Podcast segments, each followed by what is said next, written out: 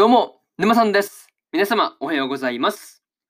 今回ですね、髭を剃る、そして女子高生を拾うの第9話の感想ですね。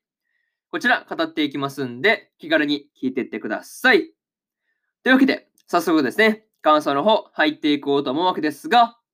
まずは一つ目ですね。兄との話というところで、まあ、イッサとのね、話をする中で、まあ、最後には家に帰るまでですね、1週間の猶予が与えられてました。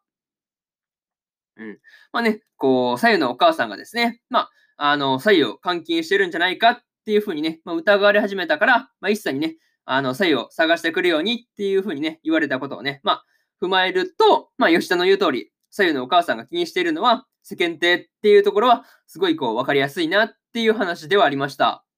まあ、なかなかひどいよね。そう、娘の心配じゃなくて、世間、自分の世間っていうのね、まあその、花、まあ、しん、はまあ、なんていうの、話じゃないね、心配ですね。うん。心配をしてるっていうのがなかなか、うん、うん、お母さんとしてどうなんだっていうところはすごい、まあ言いたいところではありますね。うん。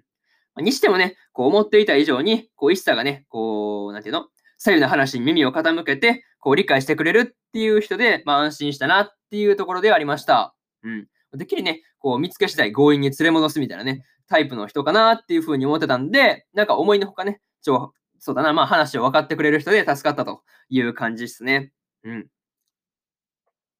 まあ、しかもね、こう一週間でね、まあじっくりと考えるようにっていうふうに言ってくれるあたり、まあ一茶はね、こう左右のことをね、まあ考えてくれているっていうのは、すごいこうよくわかる場面でしたね。うん。やっぱりね、そういうところでね、よく分かってくれる場面、よく分かってくる部分だったなっていう話ですね。うん、噛み噛みで申し訳ないです。噛みましたね。うん。一旦そういうところですね。はい。部分でしたと、部分でしたという話と、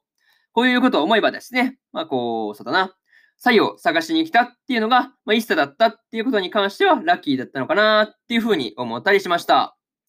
まあね、そんなところで、まず一つ目の感想である、兄との話というところ、終わっておきます。で、えー、次ですね、二つ目に入っていくわけですが、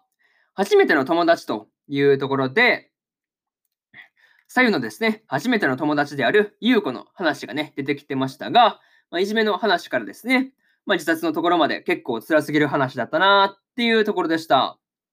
まあ、しかもね、こう、ゆう子がですね、こう、左右にできた初めての友達だったっていうことを考えると、まあ、余計にね、こう、辛くなってくるというか、そういう部分がありました。うん。まあね、こう、女子グループがですね、まあ、優子をいじめたっていうのが、まあ、直接ね、こう、左右のことをいじめの標的にしづらいからっていう理由なのが、なかなか何とも言えないなっっていう部分でしたね。そう、なんかそういう感じありますよね。うん。なかなかこう、もやもやするけど何も言えねえっていう感じでではありましたね。そう。なかなかそういうところはね、思ったよって話とか、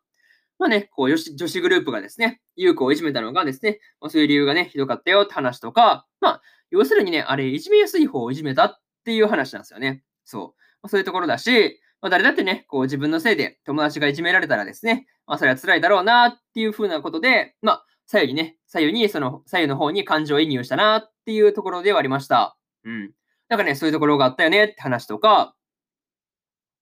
まあ、しかもね、こう、まあ、いじめられていた優子がですね、まあ、あろうことがね、左右の目の前で屋上から飛び降りたっていうのが、まあ、これ、これ以上ないってくらいに辛い話だなっていうとこなんですよね。うん。いや、まあ、これは結構、左右もね、ショック受けるよね、そりゃね。うん。そりゃ友達が目の前で飛び降りたら、そりゃショック受けるよねっていうのはね、まあ思うし、まあ、それはね、そりゃそうだろっていうふうに思いながら見てました。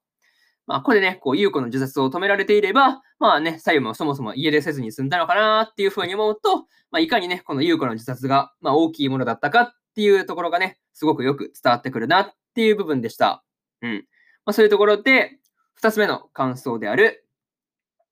初めての友達というところ、終わっておきます。で、次、三つ目ですね。家出の背景というところで、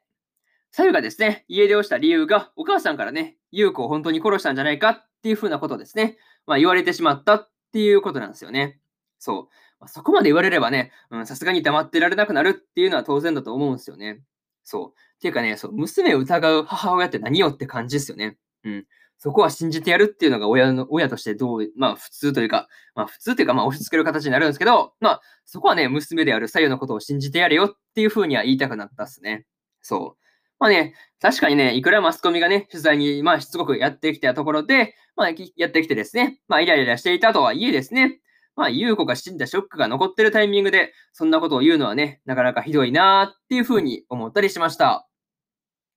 うん。いや、普通にひどいよね。まあそう、本当にこういうところがね、まあ言うタイミングとして、まあ最悪だったよなっていうふうに思ったりしました。うん。まあ本当にね、そういうところが最悪だったっていうのも重なって、まあ左右が家出をしたわけですが、まあね、実はね、こう、左右が家出をしてきた時に、一茶からですね、30万円もらっていたっていうことがびっくりでしたね。そう。いや、そんなスッと30万渡せるっていうあたりがそもそもかっこいいなという話ですよね。そう。いや、普通にすごない そう。いや、普通にその30万すらって出せるあたりがすごいなっていうふうに思ったんですけど、まあ、一旦それ置いとこうか。なんか話が脱線してきてね。うん。一旦それ置いといて、まあそこからね、こう、左右の心がですね、すさんでいくというか、そういう感じもですね、まあ、分かっていたとはいえ、結構辛くなってくる場面だったなっていう感じでしたね。そう。なんかね、本当にこう、生のここまでの、まあ、来るルートですよね。まあ、そういうところを見ていて、まあ、いかにね、こう吉田、吉田との出会いでね、まあ、救われたのかっていうことをね、すごく伝わってくるというか、そういう話だったなっていうところでした。まあ、そういうところで、えー、3つ目の感想である、家出の背景というところ、終わっておきます。で、最後にというパートに入っていくんですが、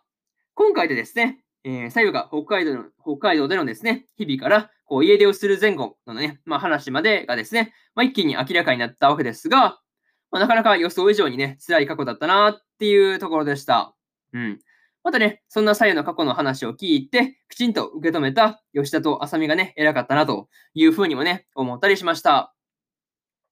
うん。それとですね、こう、浅見からどうしたいのかっていうふうに問われた吉田がですね、これをどう答えるのかっていう部分もですね、どうという部分も気になるところではありますね。うん。まあ、その、そうですね。まあ予想としてはまあ2つぐらいあるんですけど、まあその左右の引き渡しですね。まあこれを拒否するっていう選択肢と、まあ吉田もですね、北海道までついていって、まああのー、母親にね、まあ話をするっていうところとかですね。まあいろいろとですね、相談というかね、まあ相談というか想像がね、膨らむところではあるんですが、まあ一体どうなるんだろうっていう感じですよね。そういうところが今から待ちきれないというところで、今回の髭を剃る、そして女子高生を拾うの第9話の感想ですね。こちら、終わっておきます。で、今までにもですね、第1話から第8話の感想は、それぞれですね、過去の放送で喋ってますんで、よかったらね、こっちの方も合わせて聞いてみてくださいという話と、えー、今日はね、他にも日本更新しておりまして、究極進化したフルダイバー RPG が現実よりもクソゲーだったらの第9話の感想と、スーパーカブの第9話の感想ですね。この2本更新してますんで、よかったらね、こっちの2本も聞いてみてくださいという話と、明日ですね、えー、明日は3本更新しているわけです。更新するんですが、焼くならマグカップもの、えー、9話の感想と、フルーツバスケットザ・ファイナルの第9話の感想、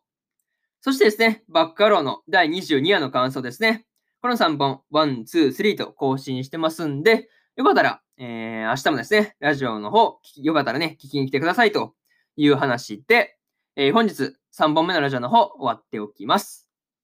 以上、ネオさんでした。それでは、次回の放送でお会いしましょう。放送でお会いしましょう。それじゃあまたね。バイバイ。